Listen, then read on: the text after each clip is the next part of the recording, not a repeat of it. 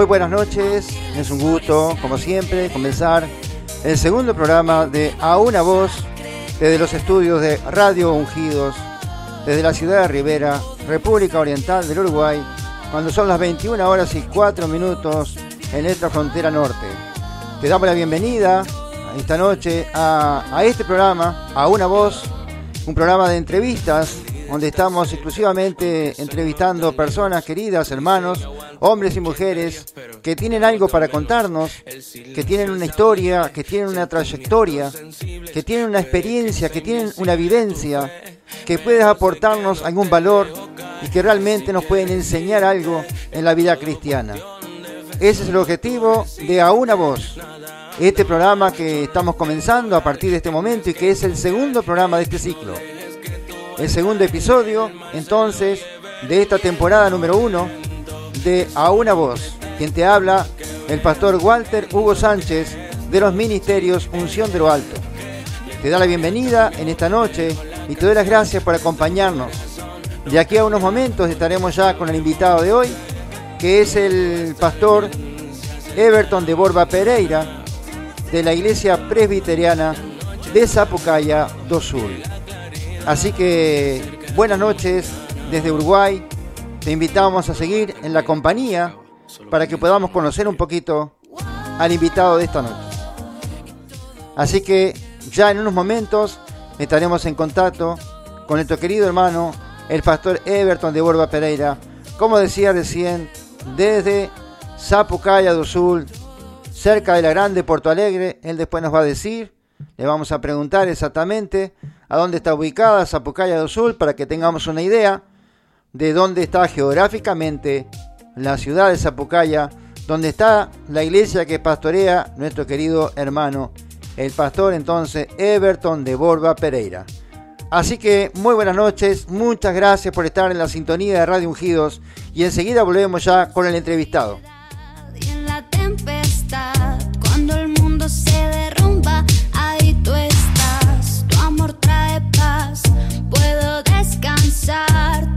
Puedo escuchar,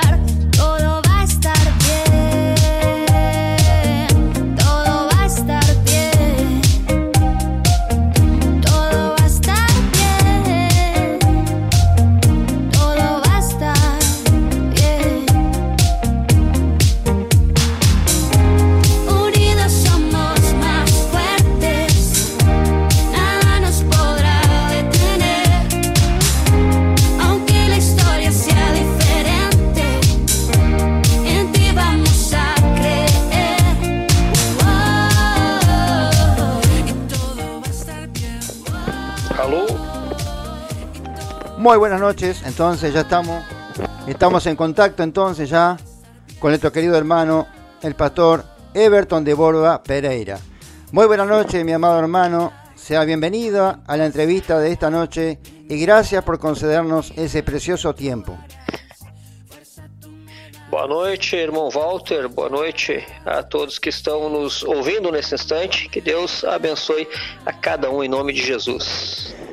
Ok, mi amado hermano, eh, podés hablar tranquilamente en portugués, ya nos pusimos de acuerdo en eso y también le dijimos que le íbamos a hablar lo más lento posible. Bueno, vamos a hacer lo posible por hablar lo más lento posible. Dice que los uruguayos hablamos muy rápido. Bueno, así que mi amado hermano, eh, la primera cosa que te quiero preguntar entonces, es ¿dónde está ubicada precisamente la ciudad de Zapucaya del Sur?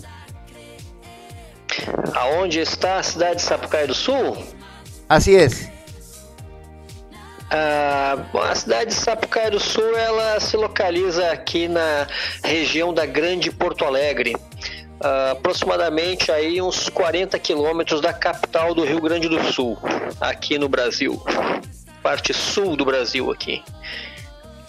Ah, ok. Así que estamos cerca de la capital entonces. Bueno, mi amado hermano, eh, Sí, vamos entonces eh, a comenzar entonces con esta entrevista. Quería hacerte esa pregunta porque seguramente la gente quiere saber dónde estaba ubicada realmente la ciudad de Zapucaya do Sul. Bueno, la primera pregunta, o la segunda mejor, porque te hice la pregunta de dónde estaba ubicado. Ahora quiero hacerte la segunda pregunta.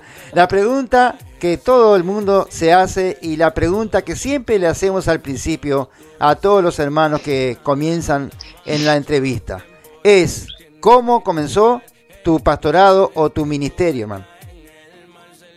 Ok. Uh, bom, eu vou tentar resumir uh, essa caminhada, mas ela iniciou quando eu tinha 17 anos. Hoje eu estou com 43.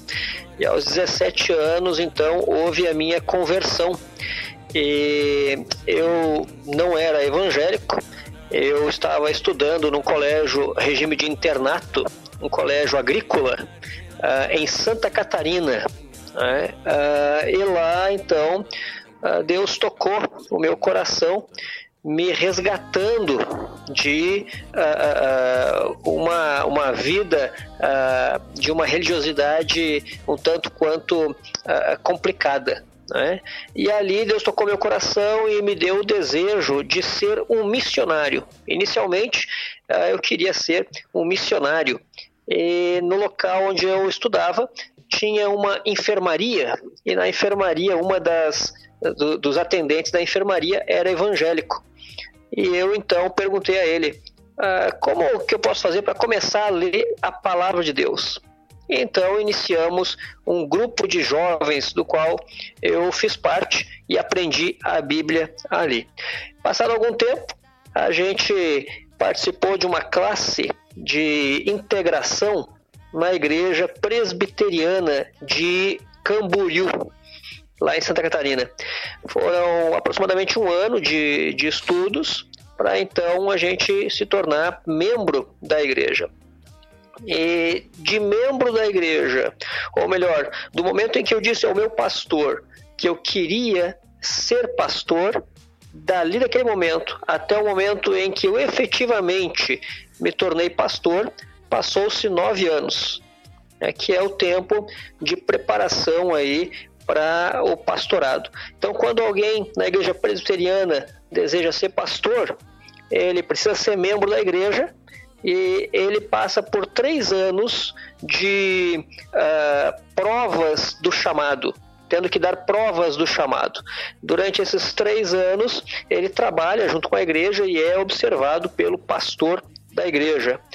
Uh, após esses três anos, ele é enviado ao seminário, que é a faculdade de teologia. No nosso caso aqui, a gente foi a São Paulo, na faculdade de teologia em São Paulo, da Igreja Presbiteriana. Uh, fiquei ali cinco anos, né? então foram cinco, seis, sete, oito anos até aí. E depois, quando retornei de lá, fiquei mais um ano em uma espécie de estágio para então ser considerado pastor presbiteriano.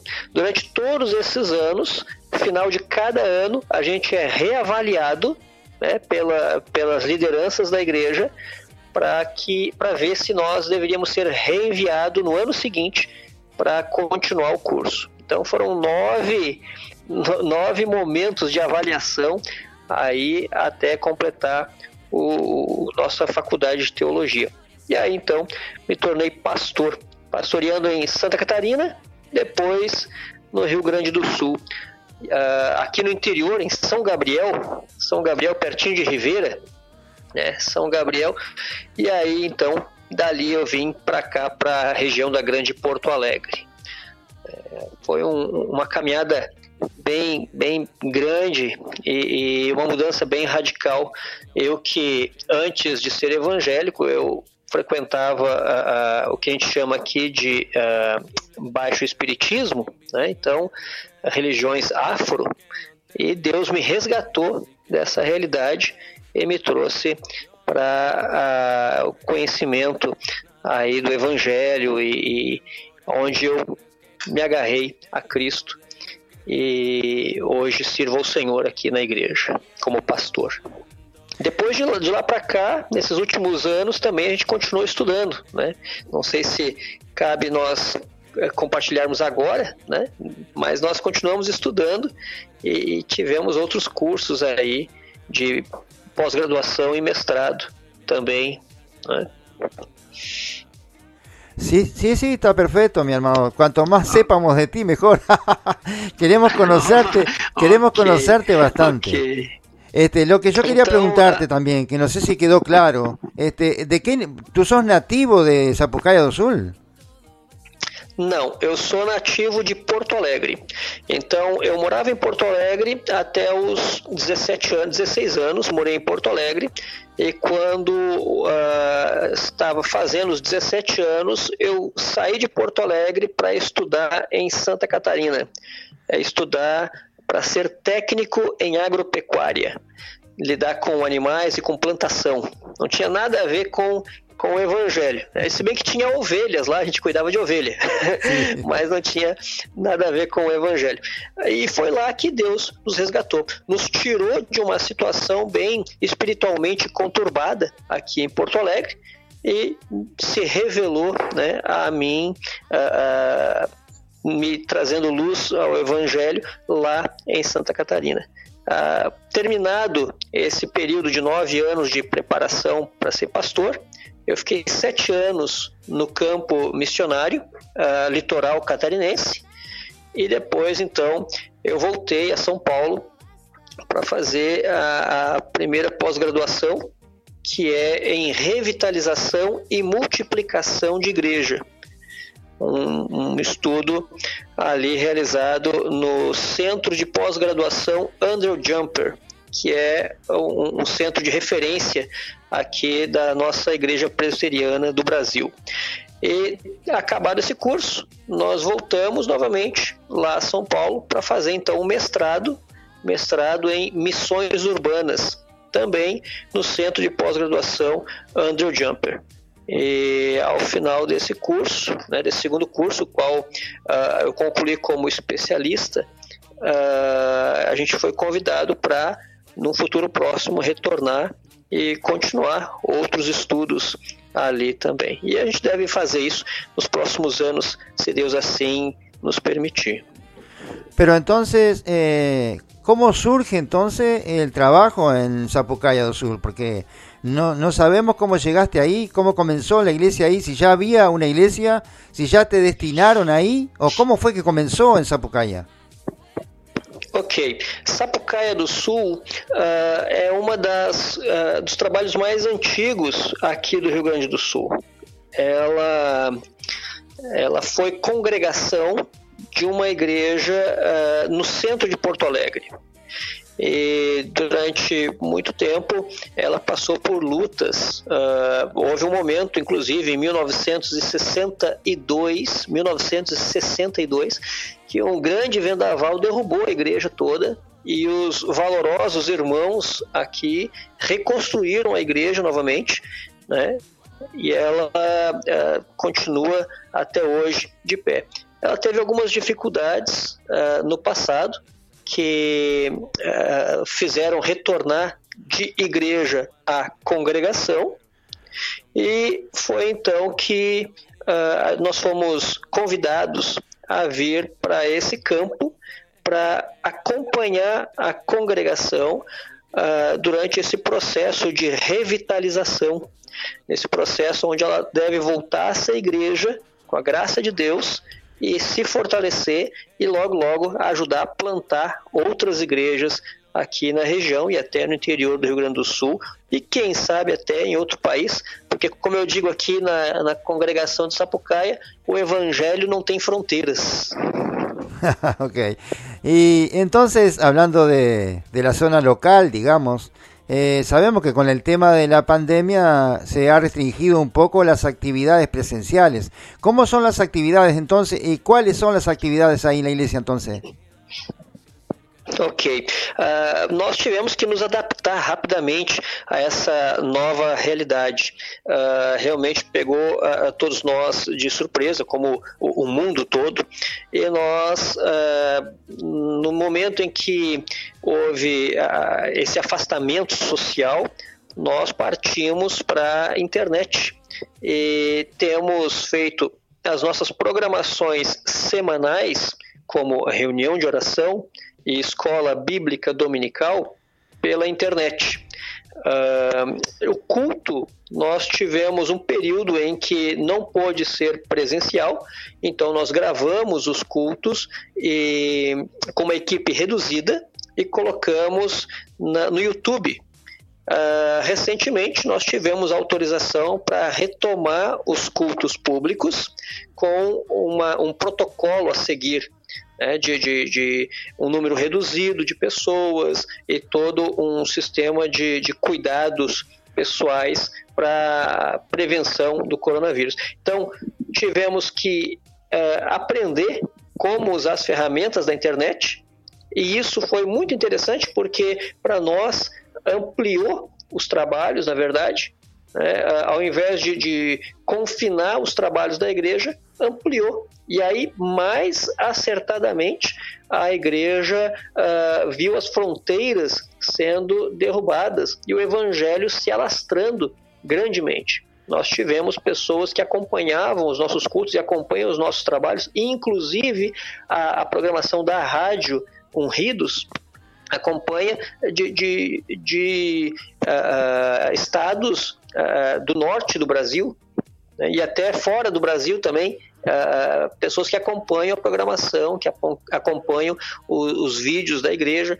Então, uh, essa, esse confinamento, essa, essa restrição que a pandemia trouxe, fez com que a igreja encontrasse outros caminhos e que expandiu a, a visibilidade da própria igreja.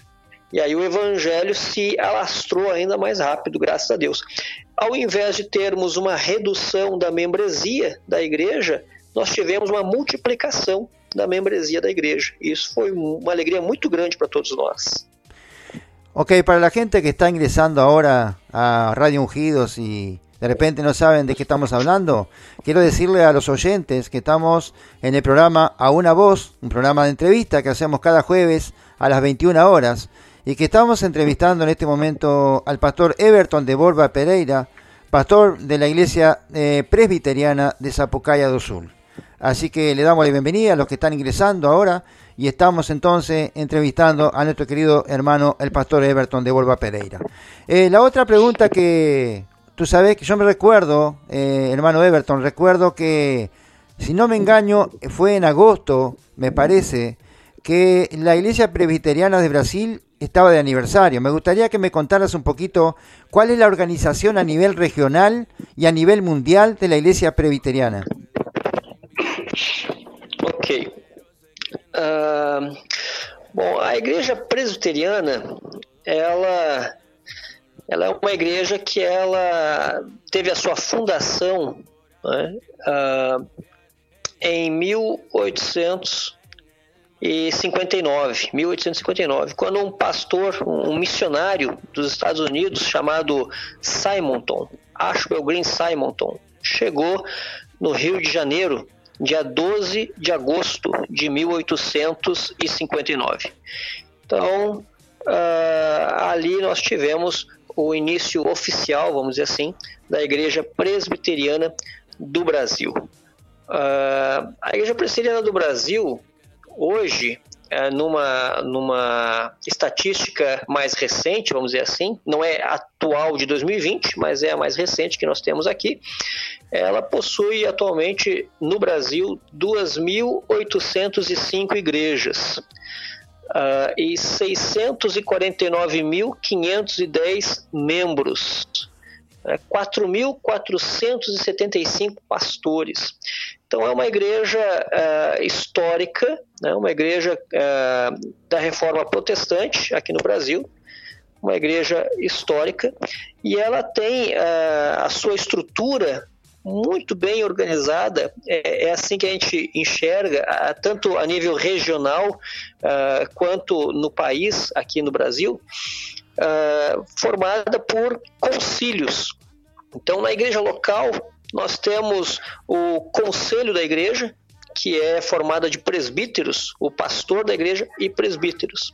E temos a nível uh, regional, um pouco mais amplo, o presbitério da igreja, uh, e assim ela é, ela é composta por um pastor, o, pastor do, da igreja, e mais uh, um presbítero forma um, um, um concílio, que é o, o, presbitério de uma região, de um no, no, caso nosso aqui, nós temos o Vale do Rio dos Sinos, né? Presbitério Vale do Rio dos Sinos. É uma região aqui.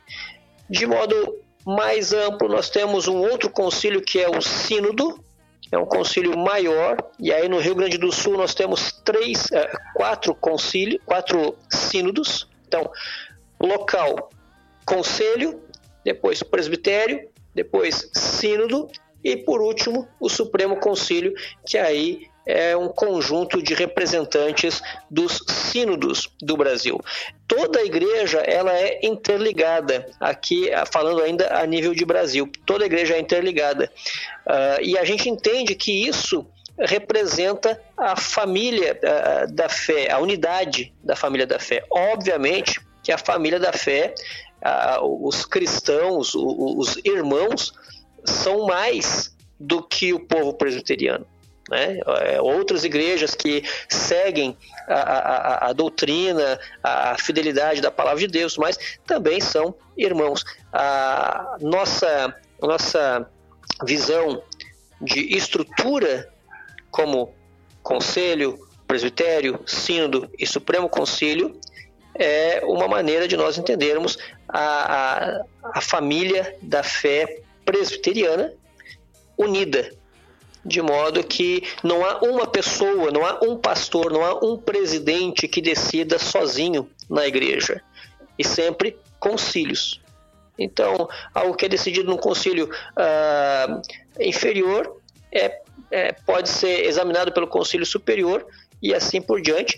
E lá no último concílio, Supremo Concílio, que a gente chama, se alguma coisa é decidido e necessita revisão, ele é então colocado a, a ser revisto uh, de acordo com a votação do plenário. Então é, é uma estrutura que uh, respeita, procura respeitar a unidade e não divisão. As igrejas não são isoladas, elas são fazem parte de um grande conjunto, é uma confederação de igrejas. A nível mundial, a igreja presbiteriana ela está espalhada nos seis dos sete continentes, né? Uh, somente no, no, nos polos aí que não tem a igreja presbiteriana ainda. E, mas, uh, enfim, cada país tem aí a sua peculiaridade, porém, uma característica clara da igreja presbiteriana é a doutrina reformada, né? doutrina de fe reformada. Ok, se entendió perfectamente, lo dijiste muy claro, eh, fuiste muy claro en, en, la manera de que funciona el, el, sistema, digamos, de la iglesia presbiteriana, nos quedó muy claro.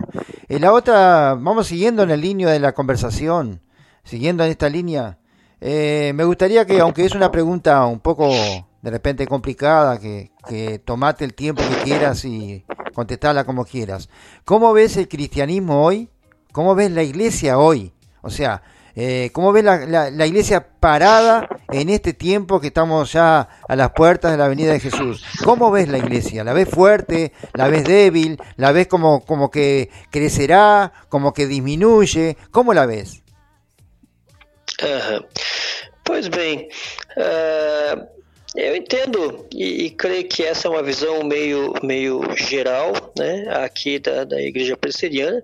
Nós entendemos que a obra do Senhor ela é urgente.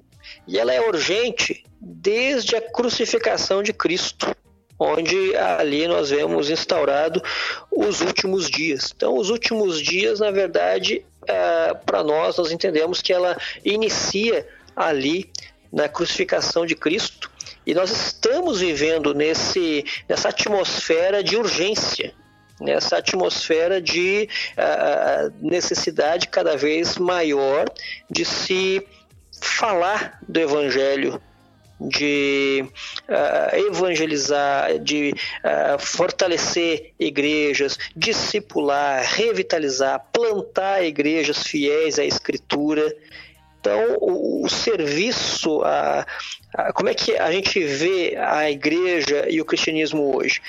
Nós vemos que uh, há uma necessidade cada, cada dia, cada amanhecer mais crescente de que o cristianismo continue com a mesma ênfase, com, a, com o mesmo ímpeto de falar do evangelho. Não, não há como nós pensarmos diferente.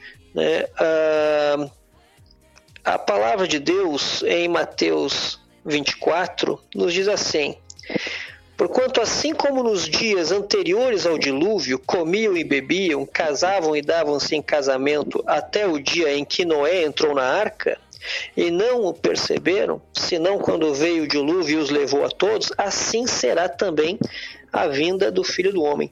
E nós percebemos que cada dia que passa, as pessoas, ah, de um modo geral, andam desapercebidas de que Cristo está voltando de que está eminente o, o final dos tempos. Ah, muitas pessoas estão distraídas, embora, ah, por exemplo, a mídia, o celular, ou que é uma bênção de Deus quando usado corretamente, como no caso de agora. Né? Nós estamos usando aqui a internet, estamos usando o celular de modo até que glorifica a Deus, eh, fazendo com que a, a igreja seja unida, mas muitas pessoas acabam se dispersando a atenção com uh, distrações tecnológicas e estão, uh, não estão atentas para o final dos tempos. Nós entendemos que o cristianismo precisa estar focado no fato de que Jesus está voltando e precisamos evangelizar, precisamos falar do amor de Deus, precisamos falar do juízo de Deus também e assim fortalecer igrejas que estão precisando de revitalização, plantar igreja, evangelizar, discipular, enfim. Então, vemos que estamos nos últimos, nos últimos tempos, nos últimos dias, e o cristianismo não pode ficar adormecido. A igreja presbiteriana aqui no Brasil, ela tem investido muito nessa questão de plantação de igreja e revitalização também de igrejas. E a nível uh, mundial, nós temos enviado uh, muitos missionários para vários continentes do mundo. Né? Então, como eu falei anteriormente, seis dos sete continentes têm vários missionários presbiterianos, porque nós entendemos que o evangelho precisa com urgência ser pregado. Não dá para ficar parado ou à beira do caminho. Ah, na época da Reforma Protestante, existia um grupo chamado Moravianos, e os moravianos tinham uma característica muito interessante, dentre várias, que eles eram pessoas extremamente dedicadas a missões, a, a enviar pessoas para terras longínquas a falar do Evangelho. Essa é uma visão que a Igreja Presbiteriana do Brasil tem uh, cada ano absorvido mais e mais. Uma das coisas interessantes que sempre me chamou a atenção dos moravianos é de uma reunião de oração que ela foi contínua, sem interrupções, durante 100 anos. 100 anos pessoas ficaram orando, intercalando né, entre um e outro, para que o, as missões fossem adiante. E foi um dos grupos que mais enviou missionários ao redor do mundo. Nós temos essa visão também de que o Evangelho uh, não pode ficar adormecido. O tempo está próximo da vinda de Cristo e as pessoas estão dispersas, precisam ser alertadas. Así es, eh, hermano querido, pero una cosa que he visto hace poco tiempo estuve mirando unas estadísticas. Sabemos que Brasil es uno de los países más grandes de Latinoamérica, pero hablando de porcentaje, no de cantidad, porque si es uno de los países más grandes, obviamente que tiene mayor población. Pero lo que he notado es que las estadísticas dicen que Brasil continúa creciendo en la población evangélica. Sí. Uh, nós temos uma situação, se eu compreendi a, a, a, pergunta, a questão, nós temos uma situação no Brasil em que uh, o número de evangélicos tem crescido. E eu me faço uma pergunta e faço também aqui à igreja algumas vezes, trazendo para nossa reflexão isso, a, a, seguinte ilustração. Pensando a nível de Brasil, mas pode ser pensado a nível mundial ou aonde uh, o evangelho tem, os evangélicos, o número de evangélicos tem crescido. Se na década de 60 a política de um país, se na década de 60 a moral de um país, a ética, ela tinha um certo nível de uh, representatividade, ela era tinha uma certa uh, uh, apresentação saudável. Passado de, da década de 60 para agora 2020, se compararmos os mesmos índices de política, ética, moral, a política, a ética e a moral de 2020, ela parece muito mais deteriorada, muito mais complicada do que a ética, a moral e a política de 1960. No entanto, quando nós olhamos para um outro índice, que é o número de evangélicos, em 1960, nós tínhamos um número X de evangélicos. Em 2020, muito mais números, muito mais integrantes nesse índice de evangélicos. Temos muito mais evangélicos. Mas a palavra de Deus nos diz que o povo do Senhor é luz do mundo e sal da terra. E que os princípios do evangelho uh, valorizam sim, a moral, a ética e, inclusive, a política, a boa política. Se o número de uh, evangélicos tem crescido grandemente de 1960 para 2020, não deveria igualmente a política, a moral e a ética de 2020 ser muito melhor do que 1960? No entanto, não é essa a realidade. E aí entra uma conclusão quase que óbvia. Nós temos atualmente um número crescente de evangélicos, sim, mas de evangélicos nominais. Uh, Jesus, ele dizia uh, da seguinte maneira: se alguém quer vir após mim, a si mesmo se negue, dia a dia tome a sua cruz e siga-me. No entanto, essa realidade de se identificar com Jesus, com a cruz de Cristo, de aceitar sofrer pelo Evangelho, não parece ser uma realidade para muitos evangélicos uh, nos nossos dias de hoje. Então, temos um crescimento de número de evangélicos? Temos, mas eu creio que a, a qualidade dos evangélicos precisa uh, melhorar. Uh, nós temos pessoas, sim, fiéis à Escritura, à palavra, dispostos a sofrer por Cristo, mas temos também um número expressivo de pessoas que conhecem a história do Evangelho, no entanto, não estão tão dispostos a sofrer né, pelo Evangelho. Uh, só para finalizar essa resposta, eu, eu outro dia eu estava pregando a palavra de Deus e eu falei aos nossos irmãos, aos, aos cristãos da igreja, que junto com a salvação, junto com o evangelho, cada um que recebeu o evangelho do Senhor, ele ganha consigo o que simbolicamente eu chamei de um, um pacotinho de dificuldades. Na verdade, essa é uma realidade. Nós não estamos ah, neste mundo para desfrutar aqui e já. O aqui e já nós vamos enfrentar perseguições.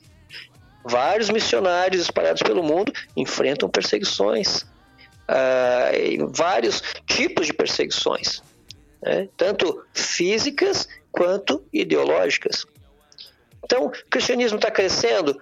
Tá, mas nós precisamos olhar que tipo de cristianismo que está crescendo e que tipo de cristão nós temos uh, visto uh, ser uh, produzido né, nos dias de hoje. Certamente que nós precisamos, cada dia mais, olhar para a cruz de Cristo e saber que se o nosso Mestre sofreu, então é bem provável que nós também venhamos a passar algum tipo de uh, dificuldade ou luta por amor a Cristo.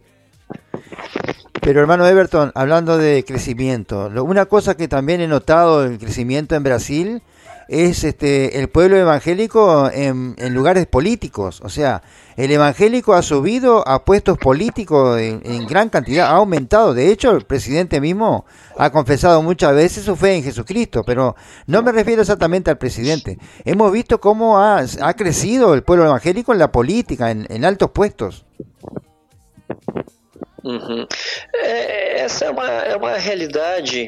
Que talvez fica mais expressiva nos últimos uh, anos por conta da nossa presidência né, da República.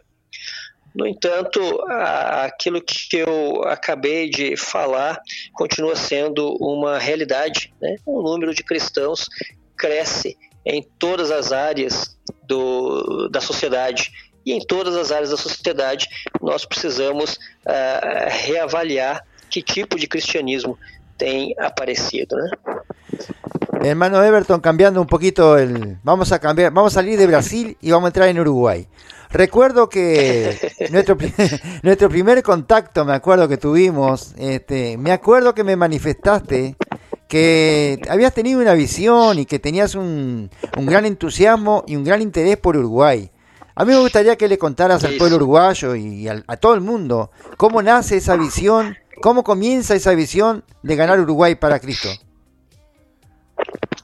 Uh, pois bem, a nossa igreja sede aqui em Brasil, uh, em Canoas, na cidade de Canoas, ela tem um evento uh, que anualmente uh, fretamos um ônibus, né, alugamos um ônibus e vamos ao Uruguai anualmente. A Igreja Presbiteriana do Brasil tem um trabalho uh, missionário, que é um trabalho transcultural, uh, na cidade de Montevidéu, onde temos um querido irmão, pastor Maurício Rolim. Ele uh, está ali na cidade de Montevidéu, numa, num trabalho iniciado pela Junta de Missões Transculturais da Igreja Presbiteriana do Brasil, e há 10 anos ele está aí naquele trabalho. Hoje já é uma igreja, já tem inclusive congregação, essa igreja, o trabalho uh, desenvolveu.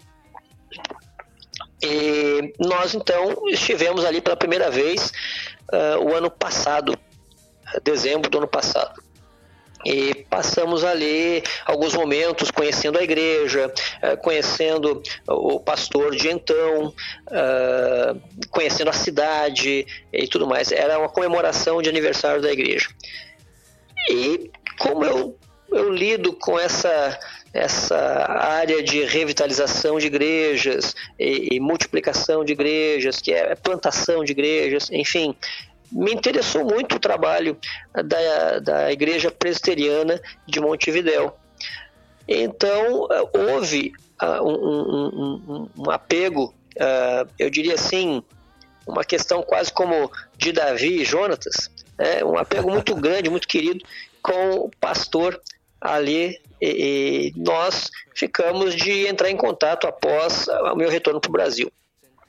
Tendo ouvido os relatos dele e também alguns, algumas situações ali da igreja, eu voltando para casa eu recordava né, tudo aquilo, porque viagem de ônibus do, de Montevidéu para cá demorou umas oito horas mais ou menos, é mais ou menos isso.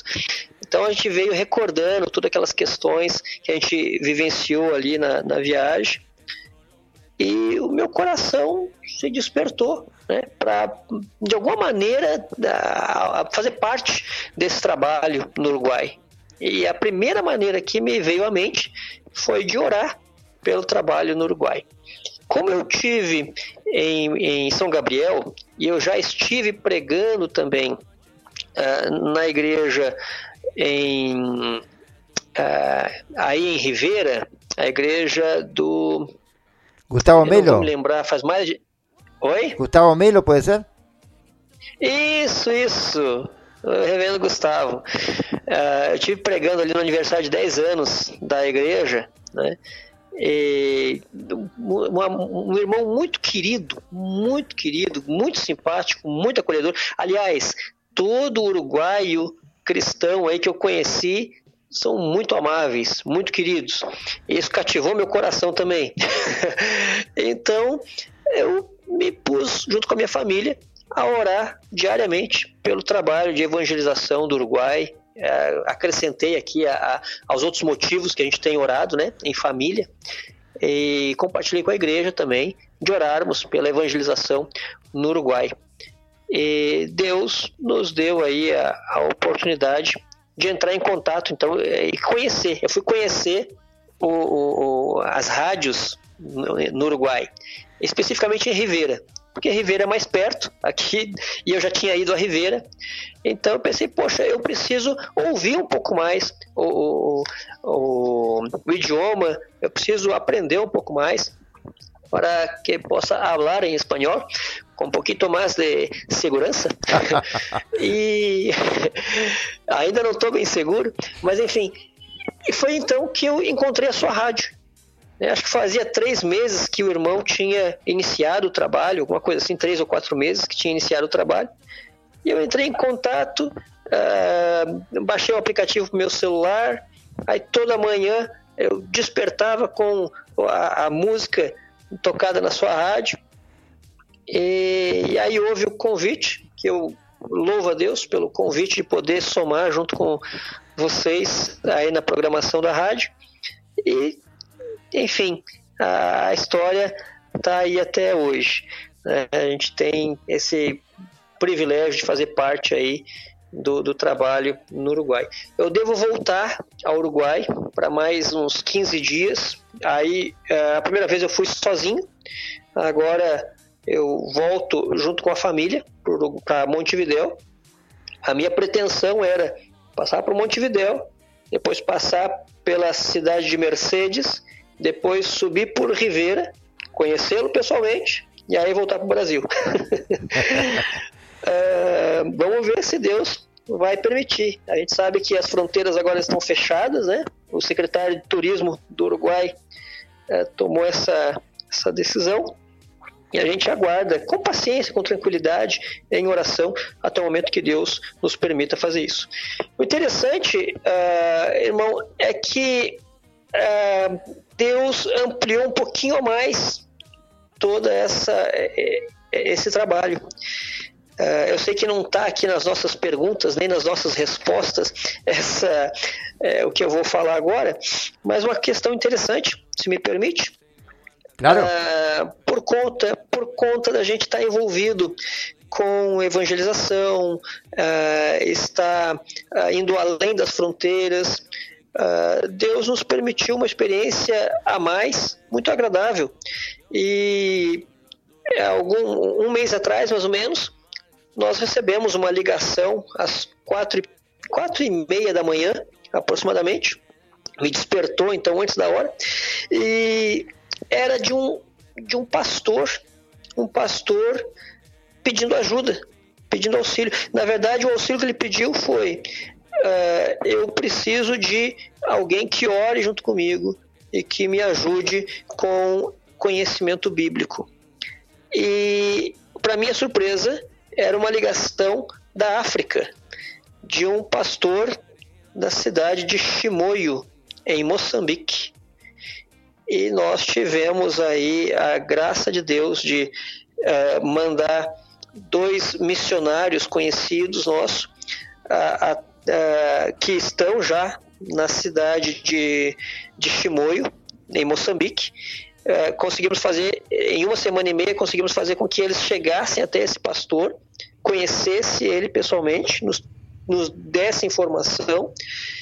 E, enfim, uh, nós temos agora uma amizade uh, muito amável, uma caminhada de oração quase diária uh, dele, também junto comigo, e tivemos a, a, a, o prazer, a alegria de auxiliá-lo no início de seus estudos acadêmicos num seminário de teologia lá na cidade de Chimoio, por intermédio desses missionários que a gente enviou também lá. Então é uma alegria muito grande ver que Deus tem nos deixado fazer parte dessa obra que não tem fronteiras. Qué maravilla. Te escuchaba atentamente y seguramente la gente te está conociendo un poco más y está conociendo principalmente la iglesia presbiteriana, ¿no? En su conjunto. Y permitime que te mm. diga dos cosas. La primera, eh, tengo un gran afecto por el hermano Gustavo Melo. Tenemos una gran amistad, de hecho. Este, caminamos juntos un tiempo y él fue un, gran compañero y ahora lo perdí de vista y hace pocos días el Espíritu Santo me inquietó con él. Así que lo voy a buscar porque ya no está donde estaba antes y no sé dónde está. Y la segunda cosa que te quería decir, hermano, también, es que Radio Ungido realmente está privilegiada, por honrada, digamos así, por, tu presencia, por tu compañerismo, por tu apoyo, por cómo tú te conduces con ese compromiso, con ese amor, por esa pasión por Cristo y por la palabra del Señor. Y eso realmente nos motiva a seguir adelante y realmente nosotros te, te, admiramos mucho en ese sentido. En otro sentido también, quería decirte que Uruguay, por ejemplo, no, las estadísticas de Uruguay son bastante diferentes a las de Brasil, en el sentido de que el porcentaje de evangélicos en Uruguay es muy pequeño, muy pequeño. Es un país muy chico también, es un país súper pequeño también, sin embargo, es muy pequeño también el porcentaje de evangélicos que hay. Por eso mismo es que seguramente Dios está llamando a gente como tú, gente como otros hermanos que se unan para poder este, llevar el mensaje de salvación a, a, Uruguay, así como lo hiciste ahora en África. Qué impresionante, ¿no? Este, qué maravilla este, mover, mover un misionario para ayudar y colaborar con un hermano que está tan lejos, hermano. Eso realmente es digno de una iglesia que ama a Cristo y que ama el Evangelio y que tiene un gran compromiso con la obra del Señor. Amém. Nós nos alegramos em fazer parte disso. Uh, nós tivemos, uh, durante esse período que nós estamos uh, fazendo parte, junto com, com a Rádio Ridos, tivemos o contato de mais uma mais uma uma rádio em Montevidéu que tomando conhecimento também nos convidou para fazer parte ali da programação. Nós estamos muito alegres, muito alegres mesmo, né? É, obviamente que uh, os trabalhos apenas se somam, não não há nenhum nenhuma dificuldade de um com o outro e só há, na verdade, muita alegria para um coração tão pequeno que cabe dentro do nosso peito. É, é uma alegria muito grande poder fazer parte disso tudo que Deus está realizando aí. Né? E enquanto Deus nos der forças, nós vamos caminhando, pedindo a graça de Deus né? e condições para realizar a obra de Deus. Quem sabe ainda da igreja aqui de Sapucaí do Sul, nós não enviaremos missionários e futuros pastores para o Uruguai, um lugar tão amado que nós temos aí em vista, né? Bueno, inclusive la música en nuestra cortina musical se llama Unidos somos más fuertes, porque justamente eh, Dios, el llamado de Dios siempre ha sido la unidad de la iglesia, que algo que que ha sido muy difícil de la iglesia primitiva para acá, pero realmente lo que tenemos que hacer es sumar, ¿verdad? Sumar. Yo nunca veo a otro hermano como una competencia, siempre veo, siempre lo veo como como una suma, ¿verdad? Una sumatoria del cuerpo de Cristo, ¿verdad? Si todos sumamos, el cuerpo de Cristo lo va a lograr. Así que hermano, para ir redondeando ya el final, espero que me estés entendiendo, creo que sí, porque me estás respondiendo lo que te estoy preguntando. Así que para ir redondeando, nos gustaría conocer un poco más de tu familia. ¿Cómo se compone tu familia, hermano? Sí. Quanto ao tempo da entrevista, nós estamos à disposição. Eu não sei quanto tempo o irmão tem pensado na, nesse, nessa entrevista, mas estamos a estamos à vontade aqui. Uh, pode ficar à vontade com, com, as perguntas. No entanto, a, a nossa família aqui, é, eu sou casado com a irmã Clarice, uma uh, catarinense, né? então o senhor levou aqui esse gauchinho lá para Santa Catarina e nos fez conhecer a, a, irmã Clarice, que é uma bênção de Deus. Uh, nós estamos casados há 21 anos e temos dois filhos, Everton Júnior, com 17 anos, e Larissa, com uh, eh, 15 anos. Então, uh, e, e, todos nós estamos envolvidos, de certa maneira, na liderança da igreja. Uh, eu, como pastor da igreja, e além disso, uh, também faço parte da diretoria, vamos dizer assim, do presbitério. Então, um terço Uh, um terço, aproximadamente um quarto, vamos dizer assim, das igrejas presbiterianas do Rio Grande do Sul, a gente tem auxiliado na caminhada delas diretamente. Uh, a minha esposa, ela é presidente da Federação do Trabalho Feminino. Então, igualmente, um, um, terço, um quarto mais ou menos do trabalho feminino da Igreja Presbiteriana de todo o Rio Grande do Sul. Ela é quem, uh, juntamente com a diretoria, está à frente, diretamente no, na liderança. O meu filho, Everton Júnior, ele está trabalhando também com a Federação de Adolescentes e a minha filha Larissa igualmente na Federação de Adolescentes. Ela também faz parte aí da liderança. Então todos estão envolvidos de alguma maneira na liderança da igreja, né, que está. Uh, a gente costuma brincar dizendo que a gente está abrindo, abrindo uh, picada a facão. Né? que quer dizer? Estamos abrindo caminho assim para os que vêm depois. E, enfim, quando a gente se reúne em casa, é, é, é bastante assunto sobre liderança, o que, que um tem que decidir na sua área, o que, que o outro está passando, e aí um tem que viajar, o outro fica. é bem corrido, graças a Deus. E como eu, a gente brinca aqui, a gente tem que se gastar na obra de Deus. Que tudo que a gente faz tem que pensar, tem que ser voltado para Deus. A nossa vida tem que ser voltado para Deus. Descansar, a gente vai ter uma eternidade para isso, né? Então tem que se gastar aqui na obra do Senhor. Qué bueno, qué lindo, qué alegría saber que toda la familia está, está envuelta o está en el ministerio, ¿no? Qué lindo. Sabemos que hay mucha gente que, que no ha tenido esa, esa bendición, ¿no? Hay muchos pastores con hijos divididos, pero gracias a Dios que, Tú, hermano, hermano Everton, eres una familia bendecida por Dios. Hablando de tiempos, amado, hablando de tiempo, tú me mencionaste el tiempo y yo tengo que mencionarte el tiempo también. Quiero decirte que el tiempo también se está terminando, nos quedan tres minutos. Eh, el programa es de una hora, ya son casi las 22 horas. Nos gustaría, ya que estamos, por si hay alguno que se está uniendo en este momento, estamos entrevistando al pastor Everton de Borba Pereira de la iglesia presbiteriana de Zapucaya do Sul.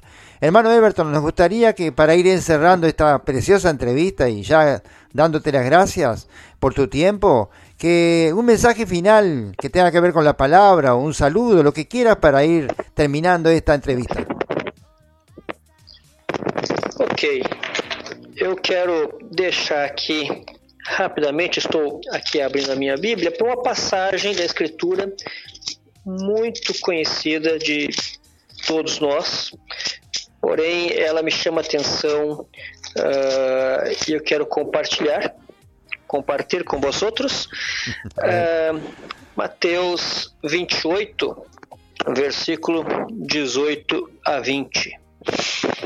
Então a palavra de Deus diz assim: Jesus aproximando-se falou-lhes dizendo: Toda a autoridade me foi dada no céu e na terra.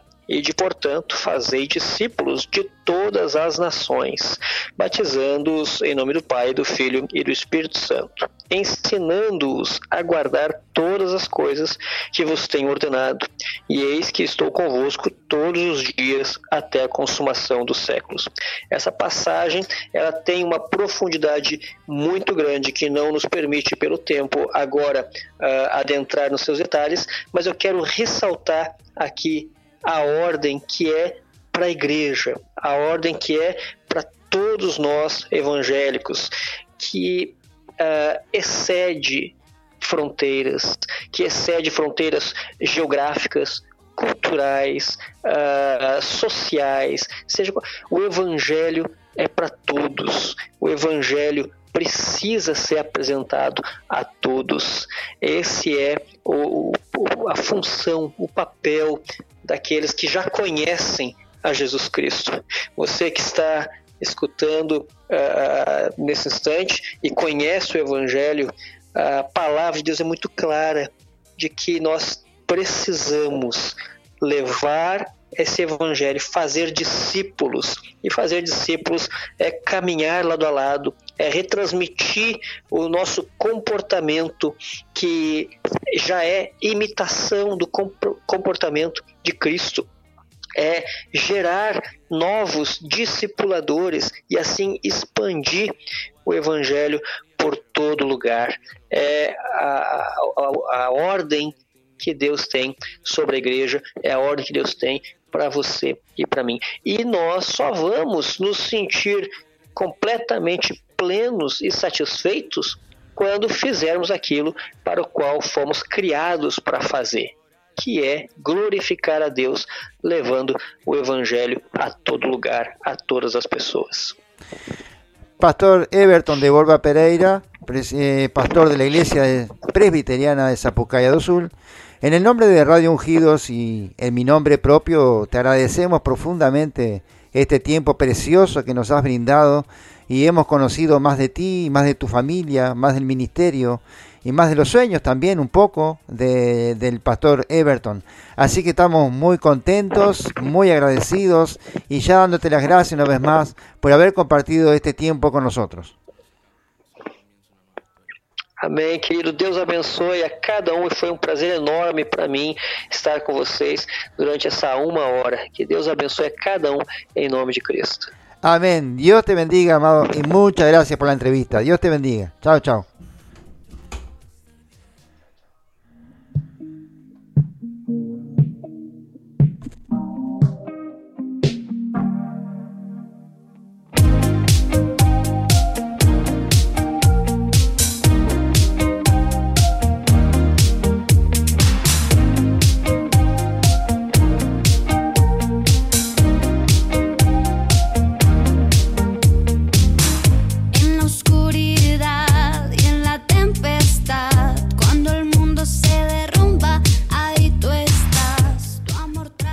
Amados. Estamos llegando al final de este programa a una voz.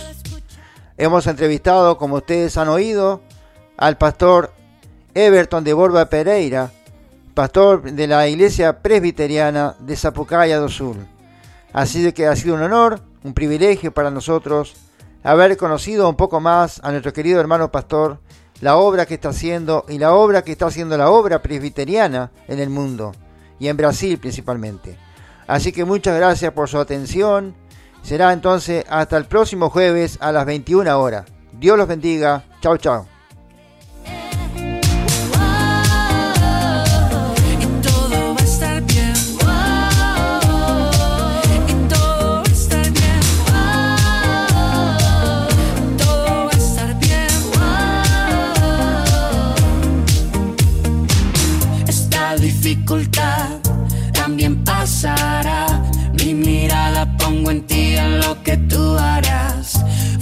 tú me das, nunca fallarás. Me sostienes con tu mano, no me dejarás.